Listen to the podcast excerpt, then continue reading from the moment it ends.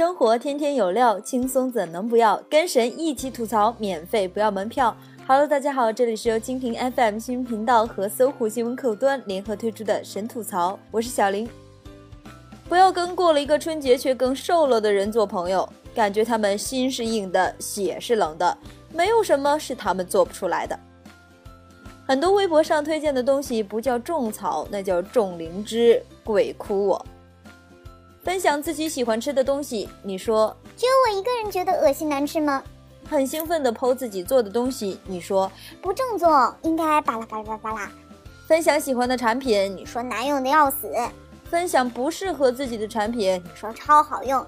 剪了头发，你说还是旧发型更好看。买了新款，你却说旧款更好看。你以为在别人地盘指点江山的你很直率，其实你只是被打的少。恍恍惚惚，红红火火，张无忌这个心机 boy。小表妹问我借钱买偶像演唱会，以后改了签名，要饭一辈子也要饭一辈子。右边那个少年，你是干嘛的？啊，我就飞起来看看。你们有没有这种感觉？小学生活的六年呢，感觉是最漫长的，仿佛要特别久才能等到过年。之后呢，时间是越来越快，特别是二十五岁到三十岁这五年，感觉好像只过了三个礼拜。据说三十岁以后的时间将会过得更快，真让人心慌。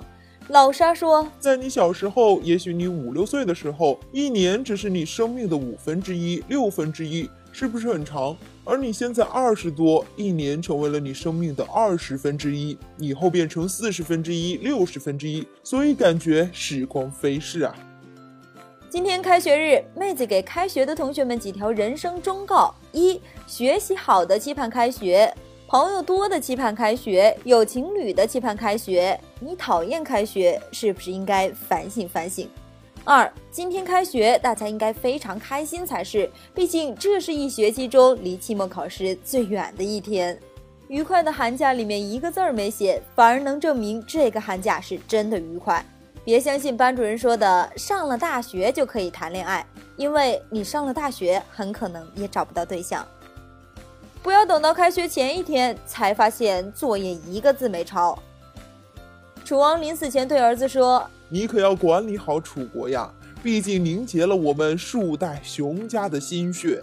儿子点点头。不过我今天才知道，原来我们是考拉。近日，网友晒出一本奇书《如何正确交女朋友》，全篇高能闪瞎网友。先天优势篇：结交女孩子时，你早已拥有一项优势，那就是你是一个男人。五十句开场妙句篇：你长得像府中仙子。我猜你叫丽蓉。如果这小伙能早点看到这本书，找个好对象，可能这悲剧也不会发生。母亲母亲疑因三十岁儿子未婚，抑郁寡欢，喝农药身亡。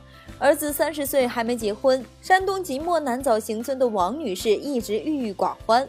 十八号，她喝下三种农药和一斤白酒，包括剧毒农药百草枯。虽然医生尽力抢救。二十号凌晨，她终因中毒过重离开人世。丈夫推测，可能因为儿子的婚事，妻子才想不开做出傻事。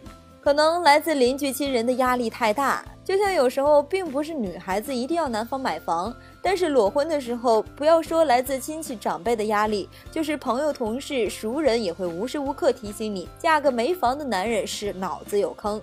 别人不会在意你心理上是否觉得幸福，只会指手画脚你看起来是否有钱有势有男人有孩子。然而这又是何苦呢？儿孙自有儿孙福，或者开心就好。这事儿一发生，恐怕儿子的婚期更是遥遥。没谈恋爱，亲妈没了；谈了恋爱，自己又被。疑对方不忠，女护士对男友注射死。二十九岁的王林是上海市第六医院的护士，她与男友李明在谈婚论嫁时，因婚房、嫁妆等事产生分歧，推迟婚期。一次，王林翻对方手机，发现男友和其他女性联系，疑对方不忠，趁李明不备，在水中掺入安眠药，对熟睡的李明注射胰岛素，致其死亡。公公说：“来点黄酮素，让他萎了就好了，何必让他死呢？”这下把自己也给搭进去了。医学是用来治病救人的良药，不是你用来杀害他人的屠刀。都还只是怀疑啊，一个怀疑两条命。这女的既是傻子也是疯子。今儿被你这样一搞啊，医务人员的单身率又要被拉高了。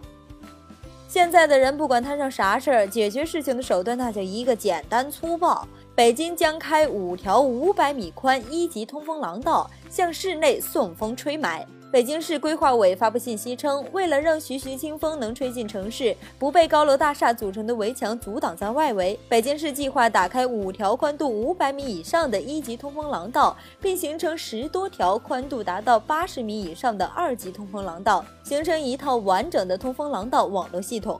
刘源曾说过，如果我们把喜马拉雅山脉炸开了一个甭多了就五十公里宽的口子，世界屋脊还留着。把印度洋的暖风引到我们这里来，试想一下，那我们美丽的青藏高原从此摘掉落后的帽子不算，还得变出多少的鱼米之乡啊！不见不散这部电影为改变北京的雾霾提出了建设性的意见啊，让我想起隔壁有国的宇航员们利用夜晚登上太阳，都是大艺术家们，开心就好。总之，河北不哭。像你这种爹，真的是不得不坑一下。男子酒驾撞车，让妻子顶包，被孩子当面拆穿。湖北宜昌一男子酒驾撞车逃逸，被民警发现后，其妻子立即承认是自己驾车。没想到坐在车里的孩子指着坐在后座的男子说：“刚才是爸爸开的车，车子撞上什么东西后，他们就换了。”目前案件正在进一步审理中，差点又是女司机的锅了。老婆孩子都坐后面，还敢喝酒，撞人逃逸之后还让妻子顶包，这样的男人都有妻子孩子了。优质的单身男子们都长点心吧，这个爹坑得好，不然以后指不定什么时候就没爹了。十六岁的中高考作文又有新素材了，都是套路。好了好了，让我们说点喜庆的事情。今天呢是十五，祝各位草友们元宵节快乐！央视猴年元宵晚会开始彩排，仍为吕玉涛指导。央视元宵晚会已陆续开始彩排。据悉，今年的央视元宵晚会，吕玉涛依然是总导演。元宵晚会的录制方式和春晚一样，设立了北京主会场、央视一号演播厅与陕西西安、福建泉州、内蒙古呼伦贝尔、广东广州这四个分会场的联动模式。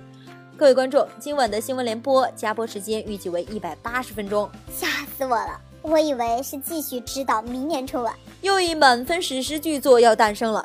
这次的元宵晚会，我给你一百零一分，你别再不知羞耻的自己出来打一百分了。你们开心就好，不要再打扰我们精修就行啊，大佬。毕竟，就算我们都不看，这也是史上收视率最高、最受广大群众欢迎的一届元宵晚会。说到这里。还不快点儿！谢谢妹子的提醒。晚上该安排什么活动？还用我再多说？最后，让我们一起来膜拜一下这位夹娃娃大神。男子半年夹走三千多只娃娃，老板求别再玩。陈志通，厦门男，江湖人称夹娃娃大神。很多游戏机老板都在思考同一个问题：怎么阻止那位大个子下手？仅仅半年，他夹走三千多只娃娃，家里已泛滥成灾。老板总请他吃饭，让他别玩了。亏不起了，小哥称哥家的不是娃娃，是寂寞。把照片登出来啊，是提醒广大老板多注意嘛。技术好也别总逮着一个老板坑啊，小哥。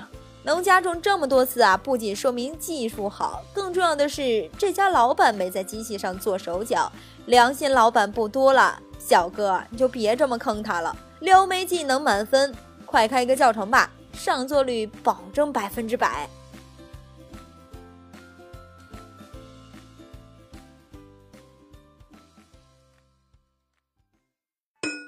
想听更多神吐槽，请锁定蜻蜓 FM 新闻频道和搜狐新闻客户端，每天吐一吐，身体更健康。